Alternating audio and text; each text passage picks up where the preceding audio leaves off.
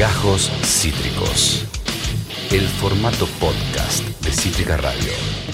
Le mando un saludo a mi señora madre que sin saber que yo la nombré, sin saber que está escuchando, está escuchando el programa, así que le mando un abrazo gigante. Y a él, eh, precio de descuento que encuentro en la góndola de la información y que la eh, cajera de la verdad me deposita en la bolsa del conocimiento. Facundo Pérez, bienvenido, ¿cómo te va?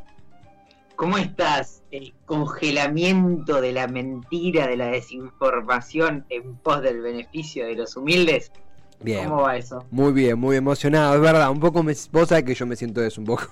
Así sí, que, sí, un congelamiento sobre un congelamiento. Todo. Sobre todo la parte de congelado, eh, claramente soy yo. Eh, ¿Cómo viene eso, Facundo Pérez? Estás ahí en Radio Monk, desde los estudios que nos ceden eh, por el tratado que tenemos. Es un tratado de, eh, de, carne. Nos damos, intercambiamos carne entre. Ojalá, quien pudiera. Nuestra, carne. nuestra, nuestra carne. Nuestra carne, efectivamente. Eh, a ver, eh, para quien no sabe, estamos conviviendo, eh, Facundo Pérez y yo. Facundo Pérez eh, es, es, vegetariano, por ende la carne no es algo que abunde en la casa. Yo alguna vez pensé hacer la gran viven con vos. Pensé, dije, si no compra carne, le entro. Te vas a sacar de hambre, igual. Ay, Dios. Facu, gracias, gracias por eh, ¿cómo, cómo, viene, ¿Cómo viene eso? ¿Cómo viene la, la, dinámica? Es una semana atravesada por la política como todas. ¿Cómo, ¿Cómo venís siguiendo la información en este tramo tan particular de tu vida? Bueno, qué interesante el tramo tan particular de mi vida. Primero quiero agradecer, como bien decías vos, pero decirlo yo, a Radio Monk, que estamos aquí en su, en su estudio estadio, me tomo 100% lucha. Eh, el, el estudio estadio de Radio Monk, Así que gracias por, por, prestarme las instalaciones. De hecho, está Nacho por ahí haciendo un, un besote. Un, un, be un, besote a Nacho, inmenso. Eh, bueno, y creo que se prendió la campaña. O sea, ayer formalmente se prendió la campaña, por lo menos en, en Cava, con el debate, explotaron las redes sociales. Mm. Una, una campaña que parecía estar dormida. Nosotros hemos hablado incluso en, por fuera de micrófono sobre lo despersonalizada que estaba la campaña eh, en todas las, o por lo menos en las dos coaliciones mayoritarias, ya sea el Frente de Todos y, y, Juntos por el Cambio, o bueno, Juntos, eh, ya que los candidatos no estaban apareciendo tanto, ¿no? Como Santoro y Tolosa Paz sobre todo estaban medio fuera del radar, Santilli y, y Vidal también, y bueno, ayer con el debate empezó a correr la campaña de aquí a las elecciones de noviembre. Sí, totalmente, totalmente. Algo que comenté un poquito en la intro y ayer también, bueno, vamos a repasar algunas cosas de que anduvieron pasando en la política, incluso en este programa. Eh, pero es, un, es una vergüenza que el único debate que, de, después de todo lo que se había avanzado, todo lo que hemos avanzado en, si se quieren, en estabilizar los debates presidenciales, digo, algo que está bastante piola, eh, una tradición que, que, sucede en otros países y que está bueno que la importemos acá. Eh, el único debate es en TN, un debate completamente espectacularizado eh, y no por la incapacidad de Bonelio de Alfano, que qué sé yo, yo no sé si un si otro periodista hubiera sido muy diferente, no lo sé, desconozco totalmente. Pero sí es insólito de que estemos con un debate en una señal privada, en un estudio perteneciente a esa señal, en un país donde tenés universidades, tenés un montón de propuestas federales, tenés un montón de comunicadores. Eh, siento que, que volvimos al, al, 2004, ponele. Siento como un, un retroceso espantoso. Eh, la cagada es que vi muy poco gente del frente de todos cuestionar esto. Era como, bueno, listo, ATN. Eso la verdad que no me gustó un carajo. No sé vos cómo lo viste. Sí, sí, un poco en la línea poco combativa de, de aceptar lo que vaya sucediendo. Eh, es inexplicable, es inexplicable. Entiendo que hay una ley, corregime si me equivoco, pero hay una ley que regula los debates, pero presidenciales. Es, exactamente. Ser legisla legislativa no, no entraba dentro de, de esta ley, por eso es que se hizo eh, en un canal de televisión eh, privado, monopólico encima. Pero no deja de, de, de, ser absurdo, digo, quien no tenía cable no que no podía ver el, el, debate. En este caso se entiende que es de Cava, entonces se entiende que quizás la propuesta no sea federal, pero en la capital eh, federal hay millones, no sé, millones no, pero decenas de, de universidades sí. y, y, se podría hacer desde un ámbito público, transmitido por el canal público o por lo menos un canal de aire, algo muchísimo más transparente y, y creo que también vos decías, ¿no? El debate debería correrse de lo espectacular, de el consumo de, de rating, el debate eh, político de, eh, previo a una elección debería tener un eh, fundamento infor netamente informativo, más allá de lo espectacular y de cuánto mida o no mida el rating.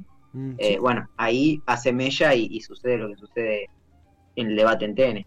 Sí, sí, realmente eh, solamente hubo una boca de acceso a la interacción entre candidatos en el 2021 bajo un gobierno peronista. Yo creo que, incluso me pasa, no es que yo digo, no, que, que Santoro no vaya al debate, no, no, menos mal que fue, digo, no soy, no, no, no, no somos tampoco naif, pero es inexplicable que se haya naturalizado esto de que TN tiene hasta hasta es un mecanismo de coerción, porque tenés que estar en línea con TN, porque si no, no figuras, vamos a hablar de eso, que es el caso de, Luis Zamora.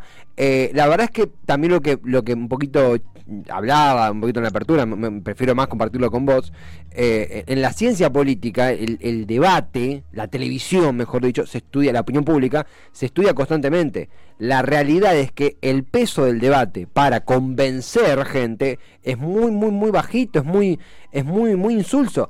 Es más lo que refuerza el debate que lo que, que, lo que convence. Por ende, esta cosa de hablar de ganadores y perdedores, la gente no, la gente no me gusta la gente.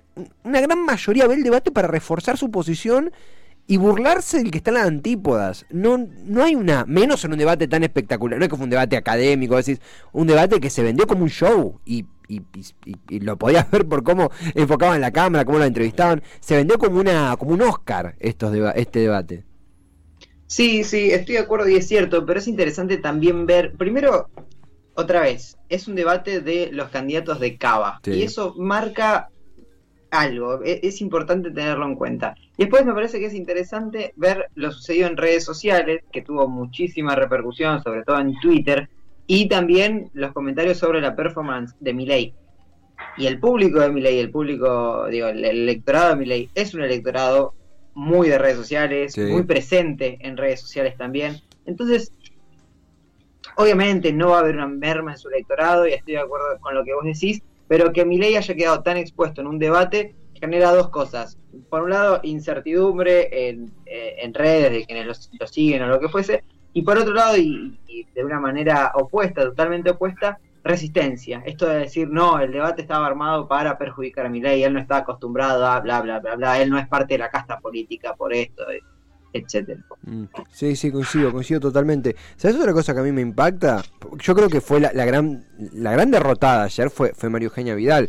Muchos dicen, bueno, salió eh, en, términos eh, dialécticos, en términos de, lo que se habló, salió ilesa porque entre, fue tanto el bardo que era imposible criticar a Vidal. Ahora, eh, si hace ¿cuánto? Tres años nos decían que nuestra gobernadora, porque somos bonaerenses, era nuestra gobernadora, por más que no estemos de acuerdo con eso, iba a estar en un debate por la ciudad. Otra cosa es que se naturalizó. Digo, a veces jodemos con que Che, Santoro es radical, eh, eh, Che, Milei eh, eh, es un, outsider que vino de la nada y, está muy bien problematizar eso. Me parece mucho más grave lo de Milei que lo de Santoro, que al fin y al cabo es un tema de, coyuntura, de cambios, etcétera. Vidal hace tres años era la gobernadora de Buenos Aires y de repente ahora busca ser quien, quien sume fuerzas en, en, en lares porteños. Es una cosa increíble. Eh, lo que sí creo es que todo esto quedó, bueno, como bien vos decías, eh, muy difícil de marcar porque fue un debate demasiado caótico. Lo que sí no, no fue un caos eh, a los Joker, un caos teatralizado para beneficio de una causa superior y maléfica, sino que fue un caos que creo que empantanó también al propio al propio Milei. de hecho había, ya no, leía gente de de diferentes palos, de más izquierda y más derecha, que decían que fue, fue cualquier mierda lo, lo, que planteó mi ley. Se lo notaba entre nervioso y, desentendido del debate. No, si buscó ser rebelde, creo que no lo logró. Sí, y también con algunos puntos claves en donde queda muy solo, por suerte, y se nota una especie de cordón sanitario político. Mm. En, por ejemplo, por dar un ejemplo, eh, el negacionismo del cambio climático, del calentamiento mm. global.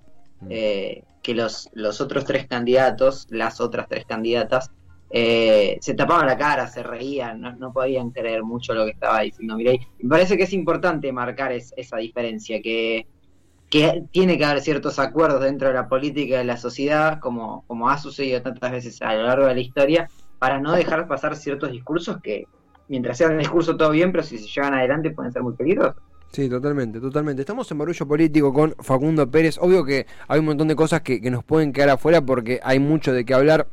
Voy un segundo afuera del debate porque quiero tener unos minutitos para, para ver qué, qué, opinamos de esto. Eh, estamos en un, en un periodo de el Día de la Lealtad estresada porque no sabemos qué va a pasar el domingo, si bien hay agrupaciones, entre ellas las abuelas y otras que, van a movilizar el 17 de octubre, eh, el gobierno ha desalentado una movilización, no, ha buscado encabezar ninguna movilización. Eh, yo no, no, no recuerdo algo así, digo, mm, no quiero caer tampoco en el gobierno tiene miedo a movilizar o el gobierno pero realmente termina vaciando de sentido el 17 de octubre. El 17 de octubre es el 17 de octubre. Se dijo esto del Día de la Madre. Pero eh, comes un asado a la una y te vas a, la plaza. Digo, no, no termino de, entender qué es lo que pasó y yo por lo menos termino desalentado, termino perdiendo las ganas porque uno busca referencias en estos momentos y, y no están, son muy ambiguas. Totalmente. Pensá que la militancia hace dos años que tiene ganas de salir a la calle. Mm, y, la oposición salió a la calle incluso en los momentos más peligrosos de la pandemia. Y siempre gran parte de la militancia peronista está esperando el aval del gobierno para llevar adelante una movilización de, de respaldo, de refuerzo, de convicciones, etcétera qué mejor fecha que el 17 de octubre en un contexto sanitario relajado, donde el COVID eh, parece, bueno, no, no quiero decir nada, pero por lo menos está en eh, registros bajos en comparación a, otros momentos. Y así todo, cae domingo, y así todo, no, no alcanza con una fecha histórica como el 17 de octubre, que es una fecha histórica desde hace muchísimos años, para unir una movilización, llevar adelante, la verdad a mí me parece inentendible. El Día de la Madre creo que es prácticamente una excusa. Y, si bien el gobierno desalienta la movilización, también es a través de la CGT. Recuerdo, y hay una, hoy leía un tuit que hacía como una, una especie de comparación entre el famoso poner la fecha de eh, la, digamos la base de la CGT pidiéndole a la cúpula de la CGT que ponga la fecha del paro general en esa concentración en, en 9 de julio y ahora es, che, la fecha ya está puesta históricamente. Siempre fue el 17 de octubre. ¿Qué pasa ahora que con la fecha, que la cambian, que no la cambian? Que... Y la verdad, la bronca.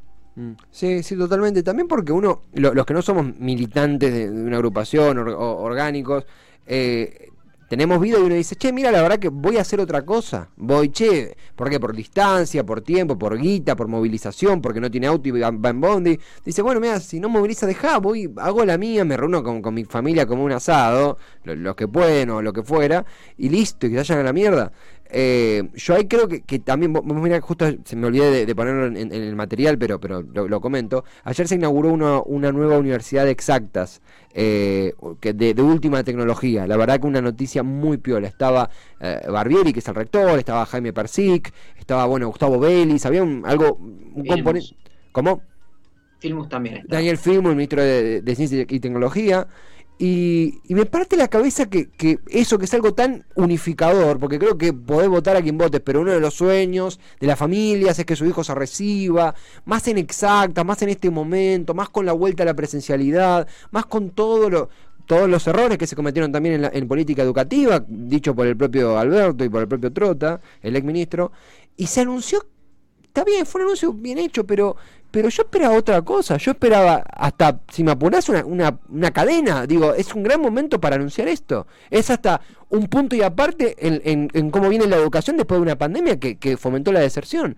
Yo digo, ¿a qué le tiene miedo? ¿A dar una buena noticia?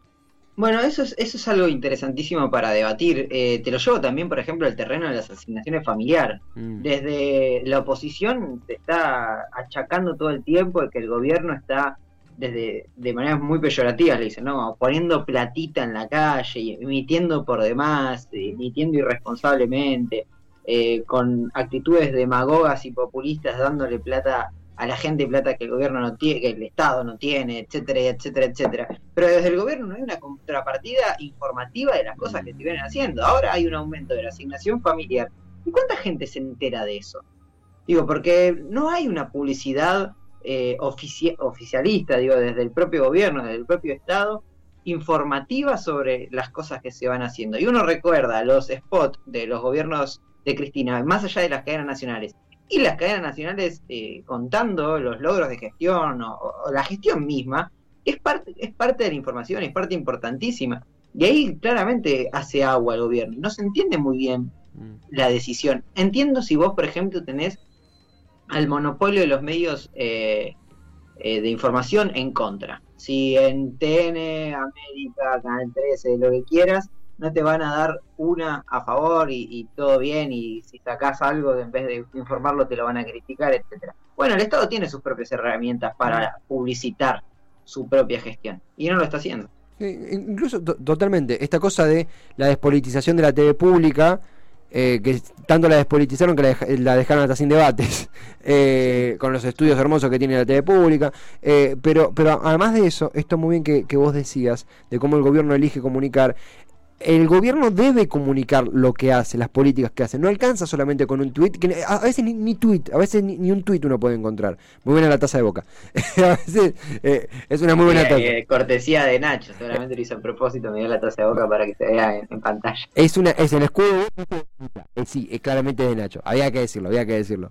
un gobierno en, en, una democracia representativa donde la información a veces llega tan a cuenta gotas, tiene que comunicar lo que hace. Acá se le tiene tanto miedo a 678, porque a veces hasta nos interviene la señal.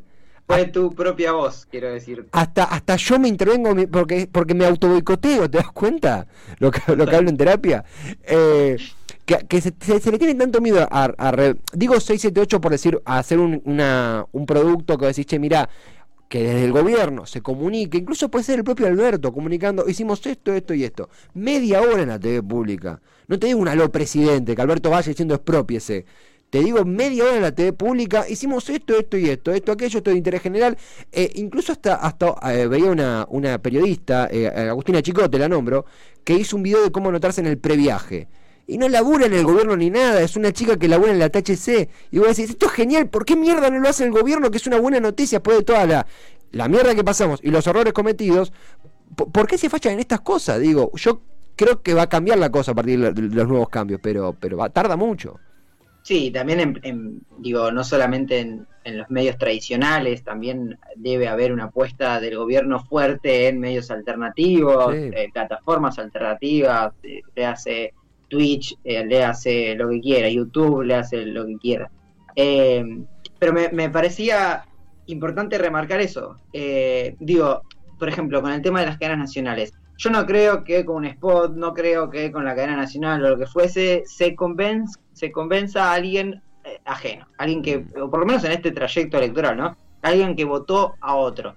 Pero por lo menos le, das material a la gente, primero, informativo sobre lo que se está haciendo, lo segundo y, quizás más importante, para que puedan acceder a esos beneficios, porque por ejemplo para la asignación familiar hay que, hay que hacer un trámite en el ANSES, para lo del previaje lo mismo, me parece es importantísimo.